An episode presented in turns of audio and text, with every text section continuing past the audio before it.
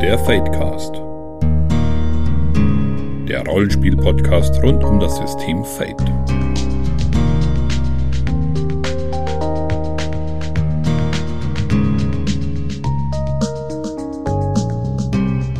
Herzlich willkommen beim Fadecast, Folge 21 heute und wir werden über Fate Achievements reden. Was das ist, wo das herkommt und was man damit machen kann, gleich. Aber davor unsere kleinen Rubriken. Und wenn ich wir sage, meine ich einmal die Friederike. Hallo. Einmal den Alex. Servus. Und einmal mich, den André. Und ähm, wie üblich haben wir euch ein paar Medien mitgebracht, um so ein bisschen reinzukommen. Und ich würde Alex heute mal das erste Wort geben. ja, bei Achievements, da muss natürlich gleich ein Computerspiel her. Und zwar eine kleine Jump'n'Run-Reihe, die ich wirklich sehr gern mag. Das ist die Shantae-Reihe äh, mit dem neuesten Spiel Shantae Half Genie Hero. Das haben sie vor, glaube einem Jahr sowas per Kickstarter erfolgreich gefundet und ist auch schon einige Zeit draußen. Worum geht's ganz schnell? Es ist, man spielt eine Halb-Genie, die je nachdem, was für ein Teil das man spielt, entweder sich in verschiedene Tiere mit der Zeit verwandeln kann und dadurch kann man dann bestimmte eben Bereiche im Level freischalten oder bestimmte Sachen erreichen oder im anderen Teil, wo man einmal spielt, da verliert man dann diese Gabe, aber er erhält dann äh, Gegenstände, die einem dann besondere Fähigkeiten verleihen. Also ich lege einfach mal einen Link in die Show Notes rein, wer sich für Jump'n'Runs interessiert mir hat's einen riesen Spaß gemacht. Auch meine Kinder waren voll begeistert davon, haben da fleißig mitgespielt. Und ich freue mich schon, weil jetzt demnächst, in den nächsten Monaten soll dann ein DLC für den neuesten Teil noch rauskommen, wo man dann einen anderen Charakter noch spielen kann und äh, das letzte Spiel eben nochmal erleben, aber mit einer neuen Story. Ist auch so eine Kickstarter-Erfolgsgeschichte, glaube ich. Ne? Ich glaube, der erste Teil wurde gar nicht mal mit so viel Geld gefundet, wenn ich mich recht entsinne. Und dann ist irgendwie jeder weitere Teil auch wieder gut gewesen und, und konnte dann normal rausgebracht werden, wenn ich mich recht entsinne. Es kann sein, ja. Also ich weiß jetzt vor allem beim letzten Teil, da war 200 Prozent was, was der dann gekriegt hat, also knapp 800.000. Und für eben so ein ja. Jump'n'Run, wo man es dann auch jetzt ein Adventure haben ja mittlerweile schon einen gewissen, wie soll ich sagen, so, so einen Nerd-Kult-Status erlangt, auch wenn sie grundsätzlich nicht so erfolgreich sind, wenn man es normal rausbringt, aber geht man auf Kickstarter, hat man vielleicht nur irgendwie einen Namen oder man poppt äh, Xulu und Lovecraft drauf, dann hast du fast schon einen Erfolg, bös gesagt. Aber Jump'n'Runs waren jetzt dann lange Zeit fand ich sehr still, was drum war. Also so die wirklich diese 2D-Plattformer, wie jetzt ein Shantae ist. Und da habe mich schon sehr brot überrascht, dass die da recht gut die Leute äh, ins Boot holen konnten. Hm. Okay. Friederike, was hast du dir so angehört? Ich habe gerade eben festgestellt, dass die Band, die ich heute mitgebracht habe, ähm, ja sogar ganz, ganz, ganz lose zum Thema passt. Und zwar handelt es sich um die kanadische Band Silverstein. Und die gehen im Herbst auf Tour. Und ähm, das ist so eine kleine Clubtour und die machen das halt, ähm, ja, wie gesagt, kleineren, kleineren Locations und in Städten, die halt nah beieinander liegen. Und wenn man also für drei Städte sich jeweils die Tickets kauft, dann kriegt man da so ein Special Upgrade und so weiter. Also wird man quasi angehalten, da hm. noch mehr äh, Konzertkarten zu kaufen. Ich habe es tatsächlich überlegt, ob ich äh, die mehr, mir mehrfach angucke, aber ähm, ich habe dann gedacht, so einmal reicht dann erstmal. Ähm, ich mag sie gerne, ich äh, kann sie halt nur empfehlen ja, ähm, was machen die, wenn sie nicht gerade auf Tour gehen und da ihre Songs spielen? Ähm, die machen Post-Hardcore. Also so als Überbegriff ist es halt auch viele Einflüsse aus anderen äh, Genres, also Metal, Punk oder also Hardcore-Punk ähm, dabei.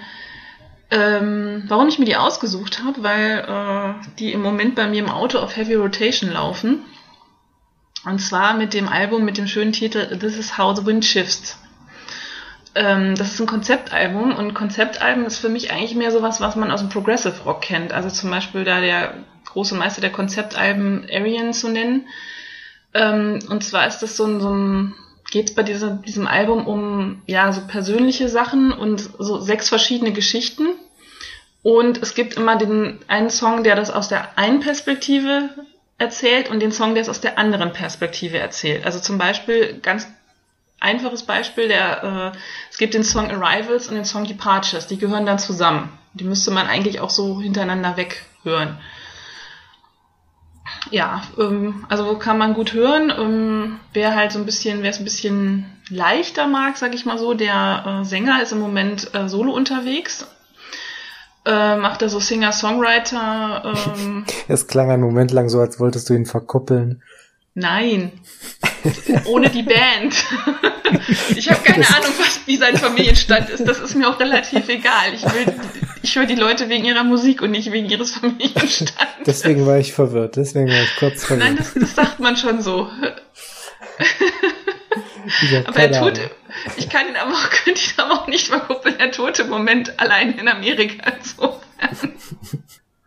Ja, kann man sich aber auch anhören. Ich meine, das hieße River Oaks, das Seitenprojekt. Das wird, er hat bis jetzt dann nur drei Songs mitgemacht. Deswegen, ich frage mich auch, was er da auf der Tour eigentlich spielen will. Aber ja, das wird man dann wohl hören.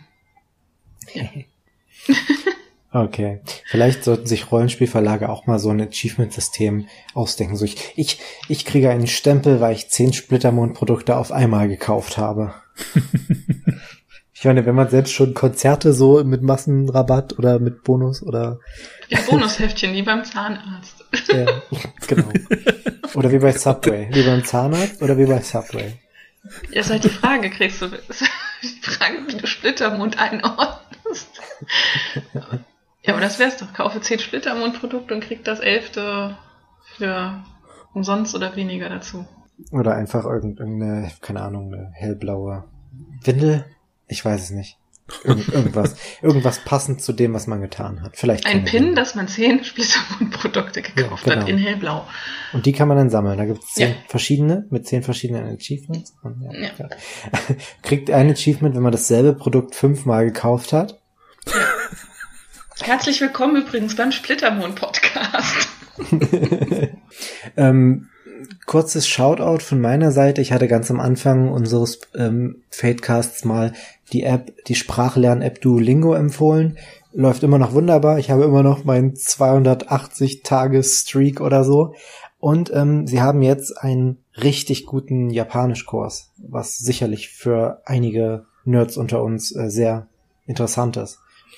Also ich war sehr beeindruckt davon, wie dieser Kurs funktioniert. Also wer sich irgendwie dafür interessiert, total dicke Empfehlung. Man lernt die beiden grundlegenden Zeichensysteme und ich glaube 90 von den komplizierteren Zeichen ähm, und natürlich auch einiges an Vokabular und so. Also ja, ziemlich gutes Ding. Dann könnte mein altes Wissen mal wieder ein bisschen auffrischen. Jetzt habe ich wieder alles vergessen. ich habe drei Semester Japanisch gelernt gehabt, aber Ja, siehst du, ich, ich habe auch zwei Semester gehabt irgendwann mal und ich glaube, das geht ziemlich vielen Leuten in unserer Szene so. Mhm. Und ja, ja, also, also mir hilft's tatsächlich und ich habe damit auch schon einiges so an Zeichen reaktiviert und es hat ja halt auch diese Gamifizierung, also ja. ja. Das nur als kurzes Shoutout. Ähm, was ich heute vorstellen muss, weil es gerade so ja 80 Prozent meiner Freizeit einnimmt, ist die Persona-Videospielreihe. Also wir haben halt zwei Videospiele, aber ich glaube, das passt ganz gut in der Achievement-Folge. Ich, ich spiele jetzt gerade Persona 5. Ich glaube, über das ähm, werde ich irgendwann nochmal in einem Shoutout in ein paar Folgen reden, weil man kann sich mit dem Spiel gut und gern 100 Stunden plus beschäftigen. Ähm, da bin ich also noch nicht weit genug, um viel drüber sagen zu können, aber ich habe seit vorgestern zwölf Stunden gespielt und das ist für mich eine ganze Menge. Ähm, Deswegen heute lieber was allgemein zu der Serie. Also wer noch nie was davon gehört hat. Ähm, die Spiele sind auf, ja, größtenteils auf, auf Sony-Konsolen rausgekommen. Also ähm, PlayStation, PSP, mhm. PS Vita und so weiter. Der neueste Teil ist jetzt PS4. Ähm, und wirklich interessant für, ich sag mal, für uns Westler und auch für Leute, die moderne Spiele spielen, sind Teil drei bis fünf. Ähm, der dritte Teil ist für, der dritte und der vierte Teil sind für die PS2 rausgekommen und der vierte wurde dann, nein, sogar beide wurden für die PS Vita, glaube ich, neu aufgelegt, ähm, jeweils in einer erweiterten Variante und wie gesagt, der neueste jetzt für die PS4. Und ähm, worum geht's? Prinzipiell ist jeder Teil alleinstehend, also man muss nicht dieses, diese Reihe irgendwie zusammenspielen, jeder hat, jeder hat so seine eigene Story Und obwohl es so ganz seichte Verbindungen gibt, behaupte ich mal, man kriegt die nicht mal mit, wenn man die anderen Teile nicht kennt. Ähm, man spielt immer einen japanischen ja, Schüler, Teenager, ähm, der an eine neue Schule kommt und in irgendwelche mysteriösen äh, Begebenheiten gerät. Es ist zum Beispiel äh, in Teil 4, es ist jemand, der aufs Land zieht und dann dort halt ähm, in, in, in, da passieren halt seltsame Mordfälle, bei denen total unklar ist, wieso, wa, was da Sache ist. Und ähm, das Spiel besteht praktisch aus ja zwei Genres. Der eine Teil ist wirklich so ein klassisches Japano-RPG, relativ klassisch, ähm, sogar ein Dungeon Crawler, also wo man mit diesem Hauptcharakter und den Freunden, die er dann gewinnt, durch irgendwelche ziemlich surreale Dungeons läuft. Wie die entstehen, kann ich gleich noch erklären. Man, man, man muss ein paar Sachen erklären bei diesen Spielen. Ähm, und ähm, gegen Monster kämpft und halt, äh, wie, wie das halt so in typischen Rollenspielen ist. Und der zweite Teil ist praktisch eine, ja, eine Alltagssimulation, in der man zur Schule gehen muss und sich mit, mit Freunden trifft und irgendwelche Dialoge mit den Freunden führt und versucht, was über sie rauszufinden. Oder man macht sein Zimmer sauber oder man geht fischen. Also, ja, eine, manchmal muss man auch einfach in der Schule Fragen beantworten. Und insofern ist das eine ziemlich ähm, interessante und seltsame Mischung. Aber wieso das Ganze? Also, wie kommt es dazu? In jedem Teil ähm, gibt es halt diesen übernatürlichen Aspekt früher oder später. Und der wird immer dadurch deutlich, dass der Hauptcharakter eine sogenannte Persona in sich entdeckt und das ist sozusagen ein, ein übernatürliches Abbild, also ein psychologisches Abbild seines, seines Inneren, das ihm besondere Kräfte verleiht. Also, keine Ahnung, der ähm, Charakter jetzt in, in Teil 5 ist, ist halt, äh, ist halt auch wie in jedem Teil ein Schüler und, und seine Persona ist Arsène Lupin, der, also der, der Dieb und, und äh, er kann dann sozusagen die Fähigkeiten dieser Persona benutzen und den anderen Charakteren geht es genauso und mit diesen Fähigkeiten versuchen sie dann halt in irgendeiner mysteriösen Zwischenwelt diese, zum Beispiel diese Mordfälle in Teil 4 oder was auch immer gerade im jeweiligen Teil ansteht zu lösen. Und ähm, das, jeder Teil ist sehr konzeptuell, also jeder Teil hat so seine eigene Atmosphäre, seine eigene Story und ähm, auch, auch ist anders als die anderen Teile. Also Teil 4 zum Beispiel ist wirklich so, ich würde nicht sagen fröhlich, aber hat, hat relativ helle Farben, ist sogar ziemlich düster eigentlich, aber er hat helle Farben und es geht sehr viel um Freundschaft und es hat so ein bisschen was Nostalgisches, dadurch, dass er auch auf dem Land spielt. Während Teil 3 dagegen sehr sehr düster ist und hat so was leicht äh, futuristisch und surreales und und ja ähm, prinzipiell sind ist ist die Reihe total genial. Das ist meine absolute Lieblingsrollenspiel Videorollenspielreihe und ähm, die sind auch alle wesentlich besser geworden. Also Teil 3, Teil 1 und 2 kann man heute nach allem was ich gehört habe nicht mehr wirklich spielen. Also habe ich auch nicht gespielt, werde ich wohl auch nicht machen. Zumal die in Europa nicht so toll rausgekommen sind oder gar nicht, je nachdem. Ähm, aber Teil 3 ist so das erste, was man spielen kann und ähm, das ist heute schon, also man muss auf Dungeons stehen. Wenn man auf Videospiel-Dungeons steht, kann das Spaß machen. Und Teil 4 und 5 sind auch heute noch richtig gute Spiele, ähm, die sicher so ihre Schwächen haben, aber die man voll empfehlen kann. Und das sind halt äh, also ja, es ist einfach eine krasse Reihe, die wenig falsch macht und die immer besser wird und die so unterm Radar von vielen Leuten läuft. Und jeder Teil braucht Minimum 60 bis 80 Stunden, eher hoch auf 100 Stunden. Ich habe wieder ein bisschen monologisiert, Entschuldigung. Dann würde ich sagen, gehen wir zum Hauptthema über. Fate Achievements. Brauchen wir noch die Kommentare, glaube ich. Ach, ja. Oder wir einen Kommentar hatten wir noch. Natürlich, stimmt. Genau, wir hatten nämlich einen sehr interessanten Kommentar auf unsere Fate-Storming-Folge zu Doctor Who. Vielen Dank, Alex. Das hätte ich jetzt vergessen.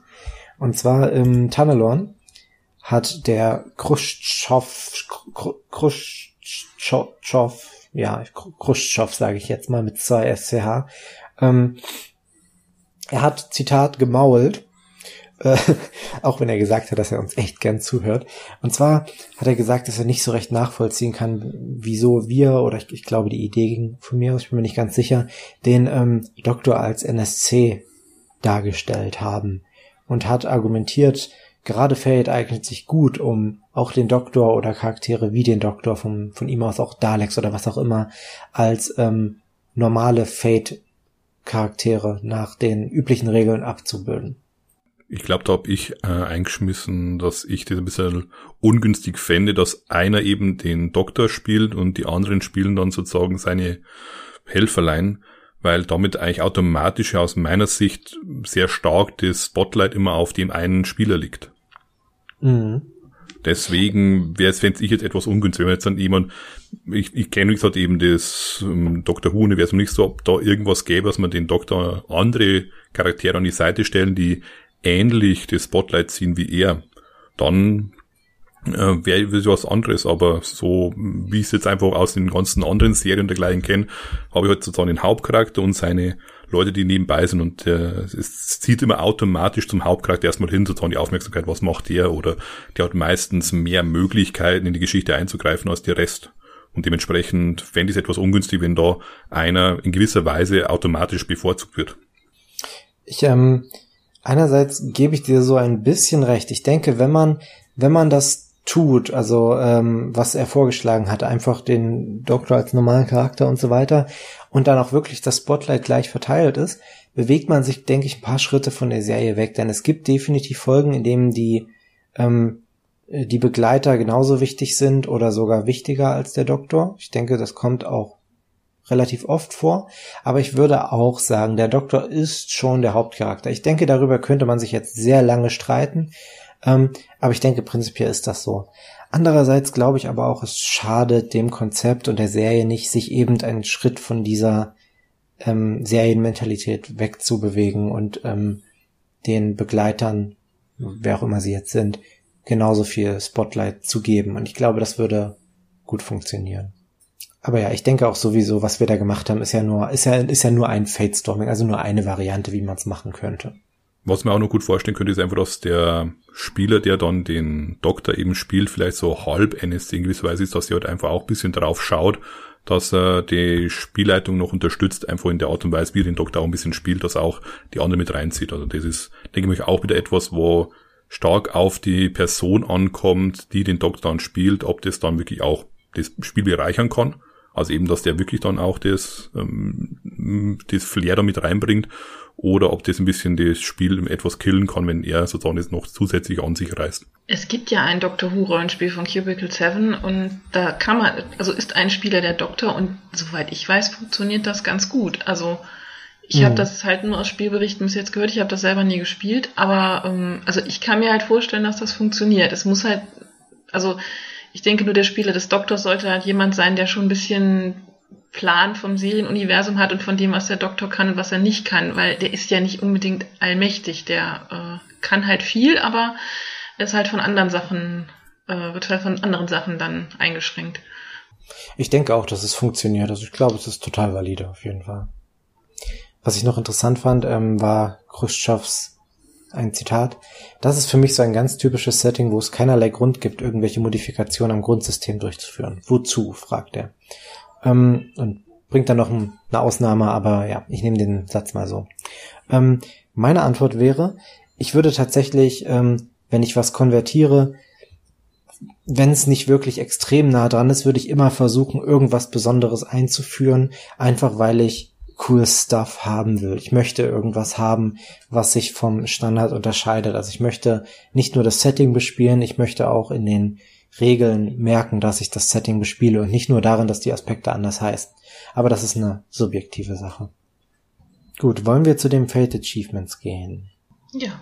Ich gebe mal einen kurzen Überblick, was das ist. Also, Achievements hat vielleicht der ein oder andere schon gehört, so im Allgemeinen sind, ja, letztendlich sind Achievements gar nichts. Letztendlich Achievements sind einfach nur Sätze oder ähm, digitale Dinge, die man beispielsweise in Videospielen ansammelt, wenn man bestimmte Sachen schafft. Also wenn man in einem Videospiel, keine Ahnung, 100 Gegner tötet, ploppt dann halt so ein kleines Fenster auf, das dir sagt, du hast jetzt das Achievement für 100 Töter oder was auch immer bekommen.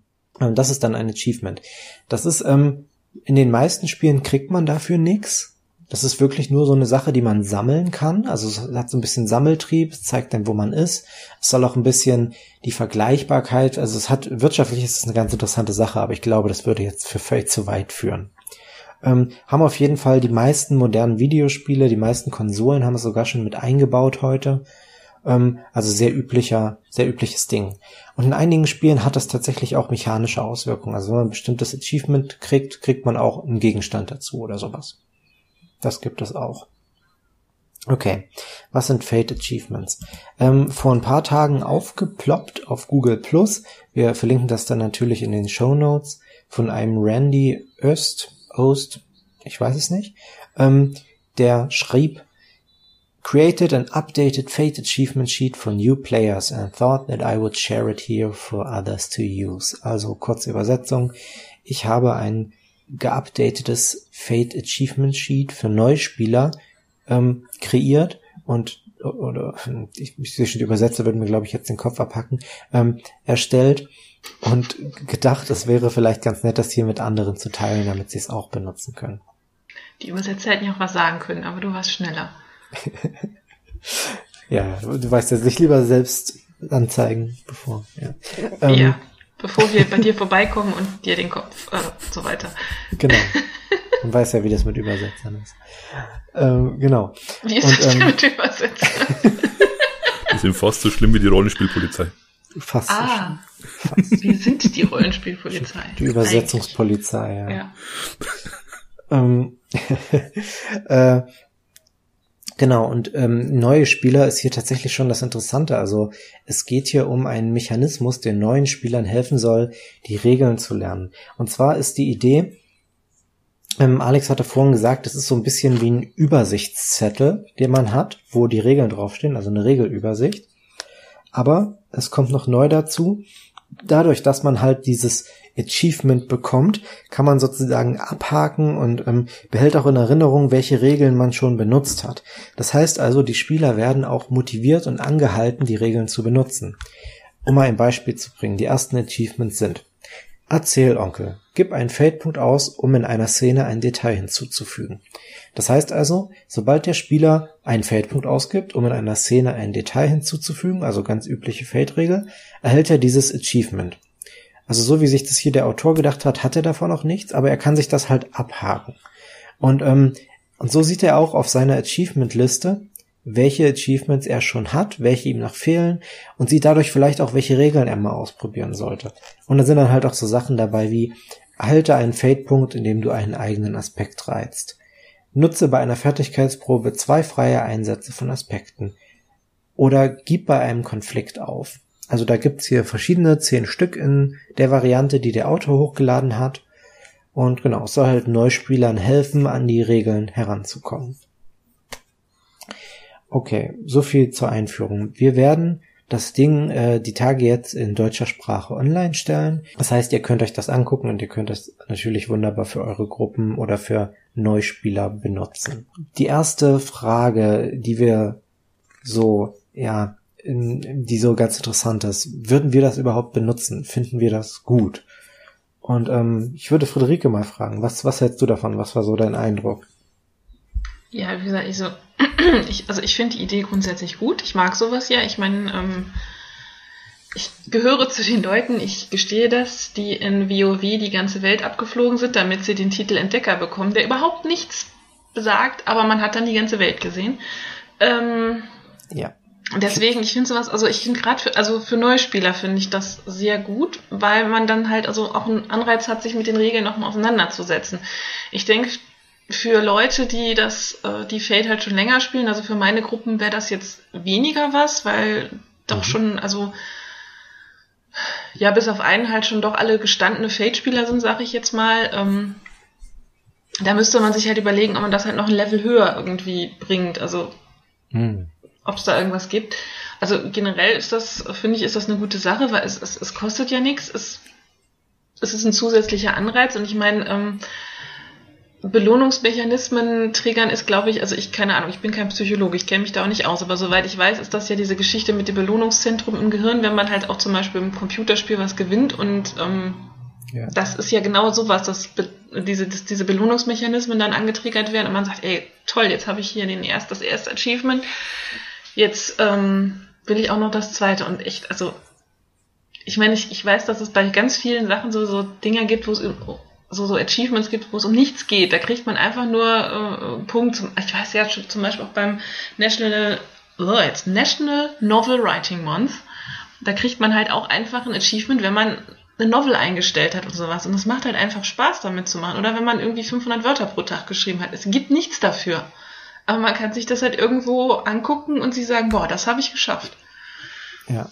Ich hatte ja vorhin auch, fällt mir gerade auf, ich habe ja vorhin Duolingo erwähnt. Duolingo hat natürlich auch so was, was in die Richtung geht. Also man kriegt zum Beispiel, wenn man Level abkriegt, wird das auch immer erwähnt, obwohl man nichts davon hat. Im Gegensatz zu einigen Videospielen. Also ja, dieses Belohnungsding ist didaktisch gesehen eine, eine sehr nette Sache. Also einfach psychologisch, hilft beim Lernen. Genau. Mhm. Ähm, was du schon angesprochen hast mit den verschiedenen Varianten oder so eine Stufe höher heben, da kommen wir später nochmal hin. Ich sage kurz, ich finde das auch prinzipiell eine sehr gute Sache. Ähm, einmal aus den Gründen, die du schon genannt hast, für Anfänger total klasse. Und es hat bei mir auch gleich wieder so die, die Räder rattern lassen. Kann man das nicht auch in anderen Spielen machen? Wie tief könnte man das in einem System verankern oder in einem Fate-Setting, was eigene Regeln mitbringt? Ähm, und ja, wie viel ist da noch möglich? Wie, weil ich denke, da ist viel Potenzial drin. Ich denke, das, was man hier hat, ist wirklich die, die simpelste Variante und eine, sicher eine gute Variante. Aber ich finde fast noch interessanter, was man damit noch so alles machen kann. Alex, wie sieht's bei dir aus? Ja, ich, mir hat's auch sehr gut gefallen, als ich es das erste Mal gesehen habe. Aber ich würde schauen, diese Form, wie wir jetzt gerade hier vorgestellt haben, die würde ich bei der einen Gruppe, die ich habe, wahrscheinlich mal versuchen. Und ich würde dann eben eine etwas einfacher gehaltene Version mal bei meinen Kindern probieren, mit denen ich auch schon ein bisschen Feld spiele. Mhm. Einfach, die werden wahrscheinlich mit diesen zehn Sachen ein bisschen überfordert, weil die auch etwas tiefer in die Regeln teilweise einsteigen. Und würde ich da einfach etwas weiter oben ansetzen und einfach weniger und dafür halt äh, einfache Sachen, die äh, ja, die einfach schneller zu erreichen sind, sage ich mal, dann äh, als Achievements dann einsetzen. Was mir einfach darum gut auch gefällt, ist, dass Sachen mal zum Ankreuzen sind, die jetzt im normalen Rollenspiel ich jetzt vielleicht nicht so von mir aus machen würde, wie zum Beispiel eben, dass ich da einen Aspekt gegen mich selber eben reize. Also wer jetzt ein Fate noch nicht so gewohnt ist, der ist, glaube ich, ist auch nicht gewohnt, sich selber ein bisschen, reindrücken ist jetzt vielleicht ist, ähm, zu negativ ja. behaftet, aber ja, sich selber Probleme zu bereiten. Das ist man normalerweise nicht gewohnt, sondern man, man bekommt die Probleme von außen und möchte sie dann lösen und da ist ja dann ein Achievement, das erste Mal anstreichen kann oder ein Erfolg eben freischalten ja. kann. Und das sind einfach so Sachen, das sind dann wie bei Spielen, wo ich mich dann, keine Ahnung, irgendwie dann auch mal drüber freue, dass ich gestorben bin, weil jetzt habe ich das Achievement, keine Ahnung, 100 Tote bekommen ähm, oder 100 Tote. Und da sind eben auch Sachen wie in einem Konflikt aufgeben. Auch so etwas, wo ich vielleicht gar nicht dran denken würde, dass es auch eine Möglichkeit ist. Und dann sage ich, hm, ich könnte es mal probieren. Was, mal schauen, was dann passiert, weil wenn es auf dem Zettel draufsteht, bedeutet ja, dass das Spiel dann trotzdem weitergehen kann. Ist ja nicht so, ja. Äh, Achievement, dein Charakter ist gestorben, macht einen neuen. Sondern ja. gebe den Konflikt auf. Das bedeutet, es ist eine Möglichkeit, die probiert es mal aus. Ich erhalte das Achievement, also auch wieder eine positive Rückmeldung oder was Positives und ich sehe, wie das Spiel dann mit diesem äh, Mechanismus dann umgeht. Finde ich einfach wirklich genau. klasse gemacht. Ich ja, total. Habe ich auch nicht dran gedacht, aber auch wenn ich sage, ne, man kann mal drüber nachdenken, wie das in anderen Spielen passt. Du hast natürlich total recht. Gerade Spiele wie Fate oder andere Spiele, die so eine gewisse Berührung mit der Indie-Szene haben, die sich von dem entfernen, was die meisten klassischen Rollenspiele machen, können ja gerade äh, diese Erinnerung gebrauchen, dass die eine oder andere Sache anders funktioniert. Ähm, also ja, total, gerade in so einem Spiel. Und gerade wieder in Fate, wir haben schon öfter mal drüber geredet, dass kein komplettes Indie-Spiel ist. Also man wird nicht ständig dran erinnert, dass man hier was anderes spielt. Und wenn man die Fertigkeitsliste sieht, weiß man vielleicht noch nicht, dass das irgendwelche Indie-Mechanismen hat. Also ja, gerade da können die Achievements, denke ich, eine Menge bringen ich denke mal vor allem auch, wenn da auch Spielleiter und Spieler noch recht neu mit Fate sind. Du kannst Fate auch wirklich einfach ganz normal, oder was ist normal, aber wie ein gängiges Rollenspiel, wie DSA und Co. spielen. Ja. Das brauchst du nicht viel dazu, dass du einfach die ganzen zusätzlichen Sachen vergisst und dann einfach nur noch deine Proben eben würfelst und ganz dem das spielst, was du sonst gewohnt bist.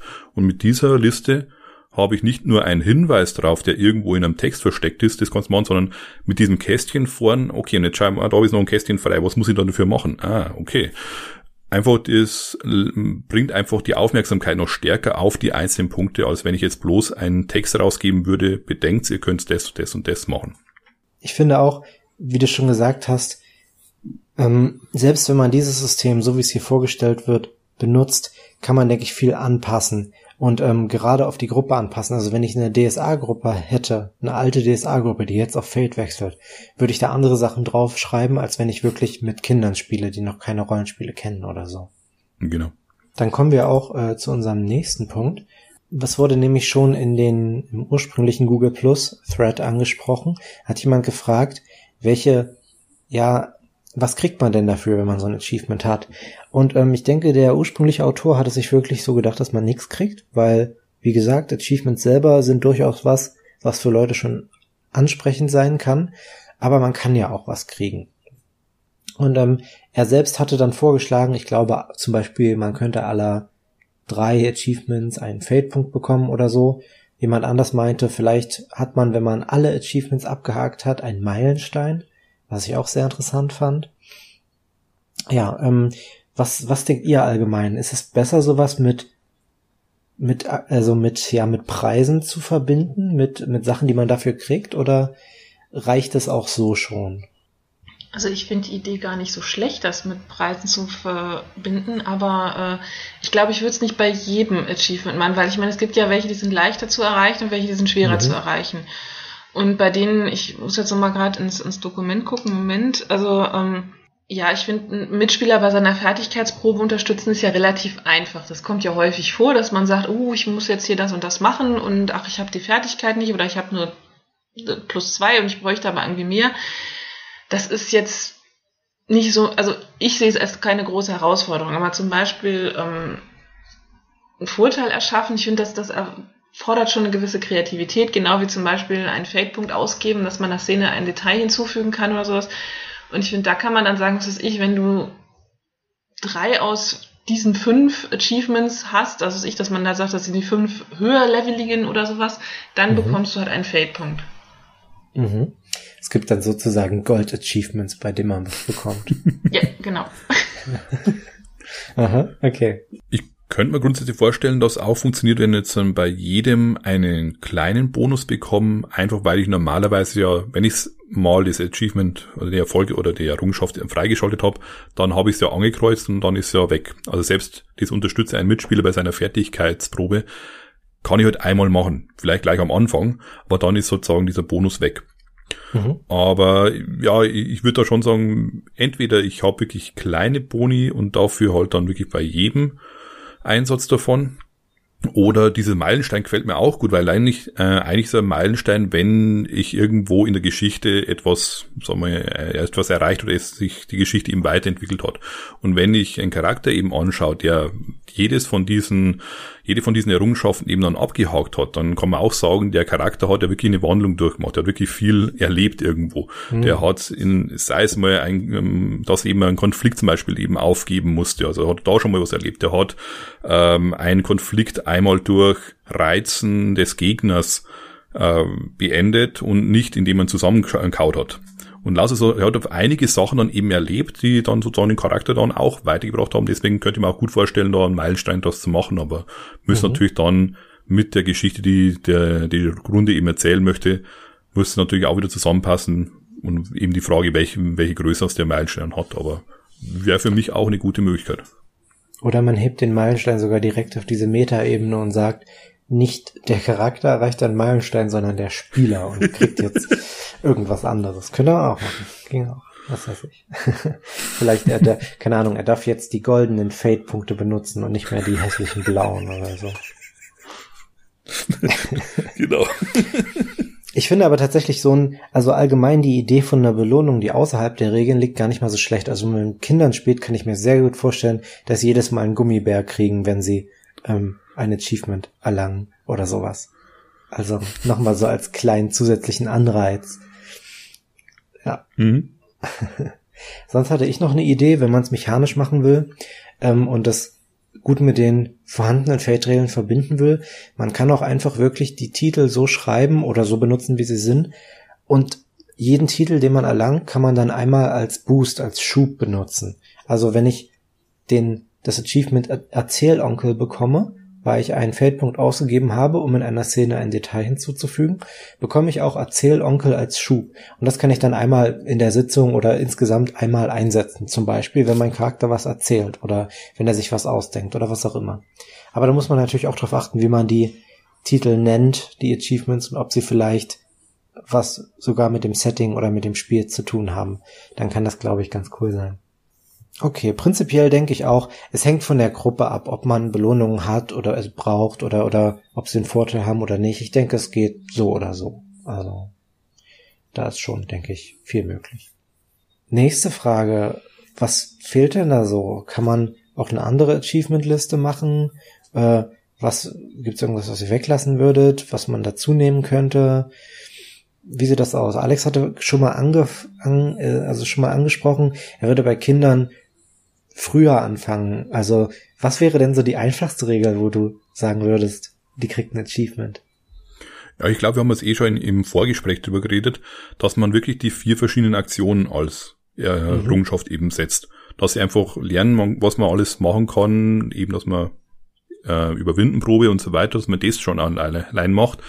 Oder sei es auch eine Errungenschaft, hab, ich habe im mein Charakter ausgespielt, indem ich als er gesprochen habe oder irgendwie so. Mhm. Oder irgendwie sonst irgendwie, dass man dieses Rollenspielaspekt und nicht einfach bloß, ich mache jetzt das, sondern was macht das Rollenspiel aus für die Gruppe? Was sollen die Kinder, ja, ich sag's mal, lernen und dass man das immer mal als Errungenschaft eben macht. Ich habe beschrieben, was jetzt da äh, mein Charakter in, der, in bestimmten Situationen vielleicht macht, also mit da vielleicht mehrmals, dass man es öfter ankreuzen kann, so Art. Mhm. Oder was, was gibt's denn da noch alles?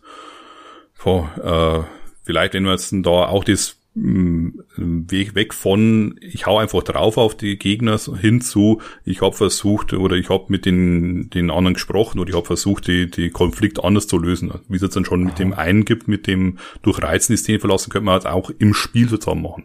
Ich habe versucht, Argumente zu finden, den anderen zu überzeugen. Und ich denke mal, das wäre auch so schön, dass man sagt, ja, schau mal auf die Liste, magst du nicht versuchen, eine der Errungenschaften und eben da abstreiten zu können. Und dann, wie du vorher schon gesagt hast, mit einem Gummibärchen oder dergleichen ja, so zufällig ja, in der Hand du, haben. willst du nicht noch ein Gummibär? Willst du nicht mal versuchen, demjenigen nicht den Kopf einzuschlagen?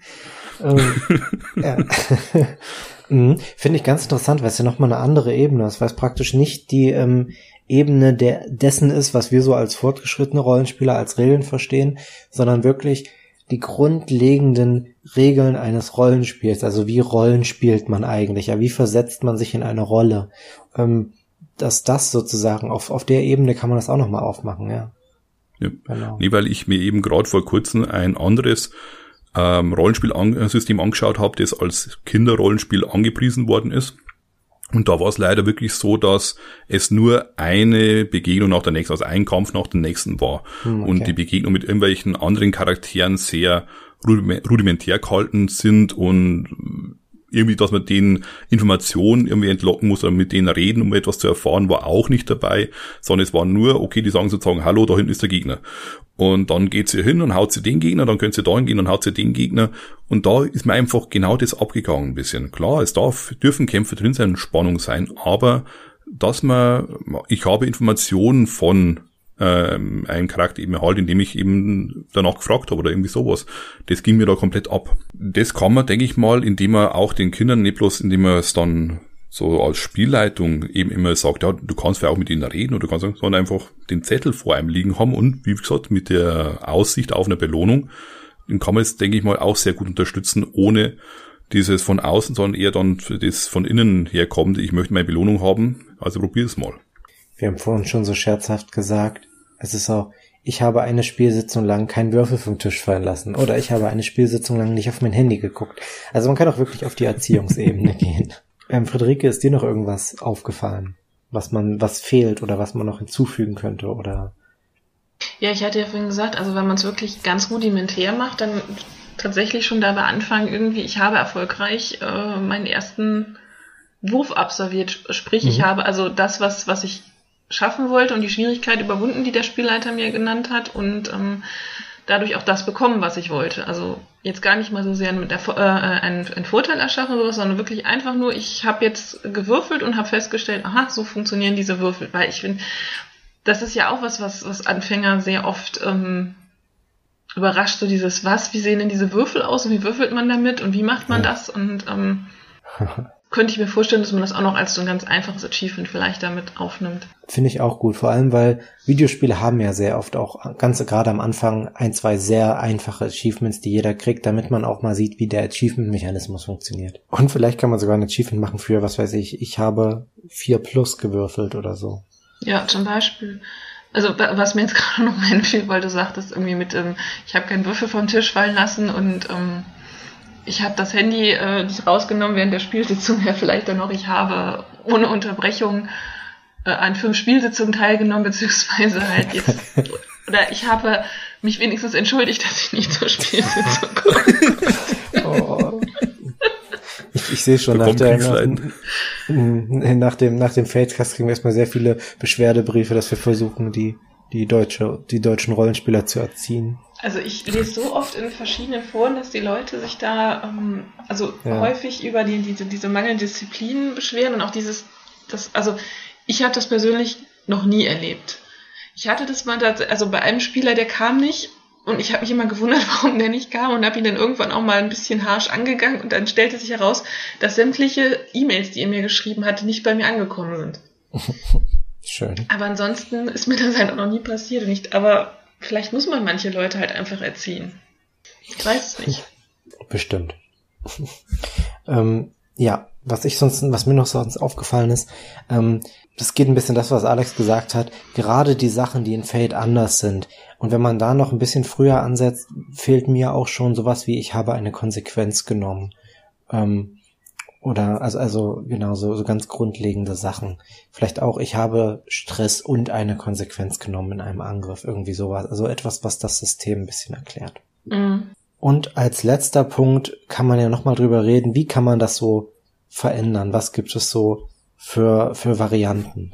Und ähm, eine Idee, die mir gekommen war, ist, ähm, man könnte diese Achievements in Stufen aufteilen. Es klingt erstmal unnötig kompliziert, aber spätestens wenn man mit Kindern spielt, möchte man ihnen ja nicht eine Liste mit 20 Sachen geben. Da haben wir schon wieder keinen Bock mehr.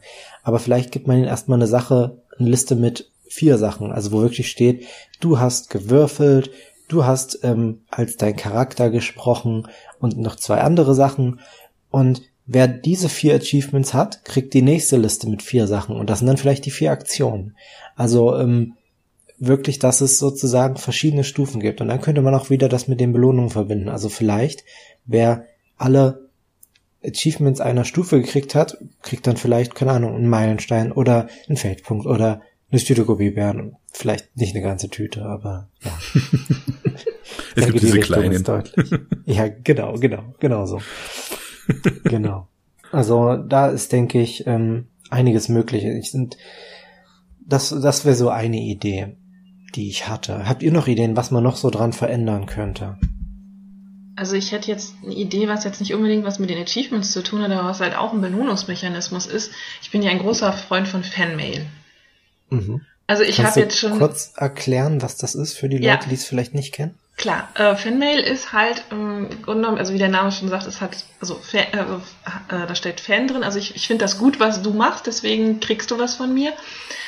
Ähm, die gibt es zum Beispiel bei, bei PDQ, PDQ Sharp gibt es Fanmail, das fällt mir jetzt spontan ein, und ähm, bei äh, Primetime Adventures oder bei Ubiquity, meine ich, also zumindest bei, bei der Variante, die ich gespielt habe. Und das bedeutet halt, es gibt eine Währung im Spiel, äh, die Spieler anderen Spielern geben können. Also das ist, können irgendwie, also am besten auch irgendwelche Tokens sein und ähm, die kann man halt in den meisten Systemen dann halt dazu ein, also sind dann dafür da, äh, dass man sie einsetzen kann, um irgendwas zu machen. Also das ist ich, ich äh, kann jetzt ähm, meine Fanmail einsetzen, um einen, also ähnlich wie mit, einem Fade-Punkt halt ein Story-Detail zu erschaffen oder um nochmal zu würfeln oder solche Sachen.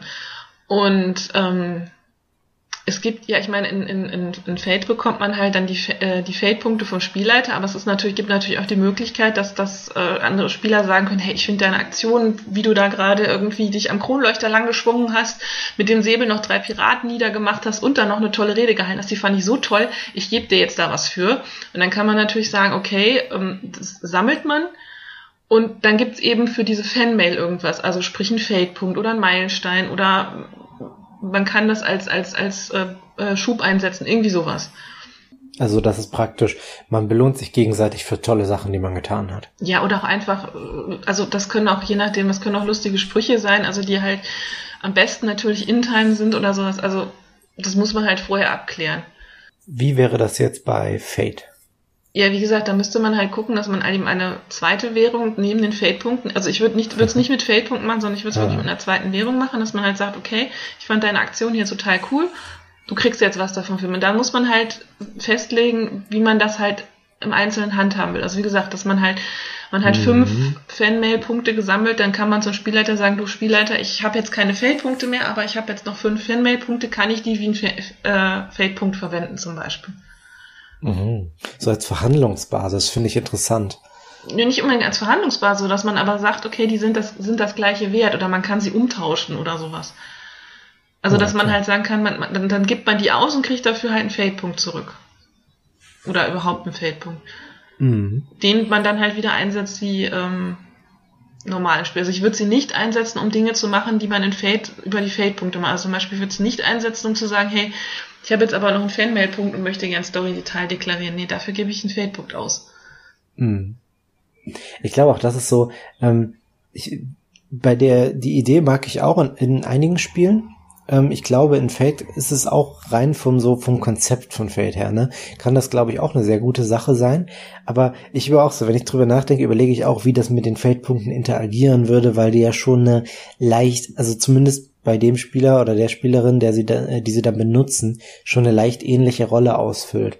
Also müsste man, glaube ich, überlegen, aber prinzipiell mag ich die Idee auch. Vielleicht könnte man sogar mit den Errungenschaften verbinden, dass man dann sozusagen auch diese Einheit oder was auch immer bekommt, wenn man eine Errungenschaft erhalten hat. Ich wollte auch ganz gerne mal einen Blogartikel drüber schreiben. So, jetzt habe ich es angekündigt, jetzt kann ich es nicht mehr zurücknehmen.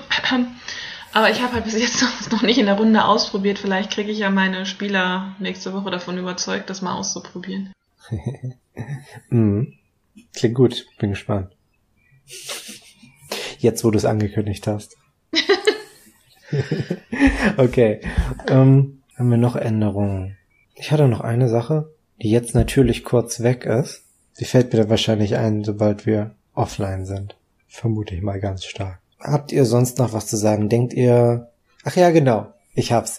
Ähm, ich finde es nämlich ähm, interessant, wenn man in einem spezifischen Setting ist. Also wenn, wenn man erfahrene Fate-Spieler an den Setting ranführen will, finde ich das auch nochmal interessant. Also dass man wirklich Setting-spezifische Achievements hat. Also keine Ahnung, wenn man Atomic Robo spielt, gibt's dann halt Achievements äh, für die ähm, Wissenschaftsmechanismen, die das Spiel hat, oder halt ähm, für die besonderen Stunts oder was auch immer. Und ähm, ich denke, so kann man sehr gut vor allem die Änderungen und das, was sich so ein bisschen vom üblichen Feld unterscheidet, mit einbringen. Mhm. Ich glaube, das könnte man sogar, wenn man so ein Spiel schreibt, könnte man das sogar ziemlich gut in das Buch integrieren. Also ja. kann man mal drüber nachdenken als Autor. Ja, ich finde halt auch die Idee, wo du vorher gehabt hast, dass man lieber mehrere solche Errungenschaften, Blätter hat, die man dann Stück für Stück rausgibt, als dass man da eine große Liste hat, fände ich jetzt auch besser. Die sollen ja schließlich nette Ergänzung sein und einen kleinen eben Reminder, als dass das irgendwie das Spiel übernehmen soll. So nach, ja, jetzt muss ich noch irgendwie diese Errungenschaft da freischalten, jetzt muss ich noch irgendwo dessen machen. Sollte nicht sein, sondern einfach nur als kleine Erinnerung dran. Und dementsprechend, dass man einfach dann das auch dadurch steuern kann, wie sehr die Leute jetzt hinter diesen Errungenschaften her sind, indem ich einfach dann sage, okay, für heute gebe ich diese Blätter aus und beim nächsten Mal gibt's dann vielleicht neue. Und ähm, mhm. deswegen lieber die, diese zehn maximal, die ich da habe, die sind übersichtlich, die kann ich schön auch mal in einer Spielsitzung tatsächlich vielleicht alle schaffen, aber oder auf zwei. Aber ich bin jetzt nicht ständig auf der Liste sozusagen am Schauen, wie, was mache ich jetzt als nächstes und überlege da sozusagen, wie könnte ich jetzt diese Errungenschaft in die nächste Aktion von mir reinbringen. Also das soll jetzt dann natürlich auch nicht der Fall sein. Es ist auch, also es ist ja hauptsächlich ein psychologisches Ding und psychologisch ist es natürlich auch irgendwie besser, wenn man so einen Zettel irgendwann abgehakt hat und wenn man da nicht ewig an zwei Sachen dranhängt, weil gerade kein passender Konflikt kommt, den man irgendwie, und dann gibt man halt in einem Konflikt auf gegen irgendeinen namenlosen Gegner, weil man endlich dieses verdammte Achievement kriegen will. Das ist ja genau. dann auch nicht der Sinn der Sache. Also ich glaube, das soll wirklich einfach nicht wieder Gängelung der Leute sein, so, ihr müsst jetzt da unbedingt die Errungenschaften abhaken, noch von den Leuten, ich muss es jetzt wirklich auch, so, so ich schaffe jetzt äh, in dieser Spielsitzung alle Errungenschaften, das soll natürlich nicht sein sondern einfach nochmal als Möglichkeit auf eine spaßige Weise die Möglichkeiten von Fate zu entdecken. Das finde ich schon wirklich eine sehr gute Idee und sollte dann auch hoffentlich so dann von, das, von den Leuten wahrgenommen werden. Mhm. Sehr gutes Schlusswort, würde ich sagen. Ja. Ähm, gut, dann öffne ich den Fate-Cookie.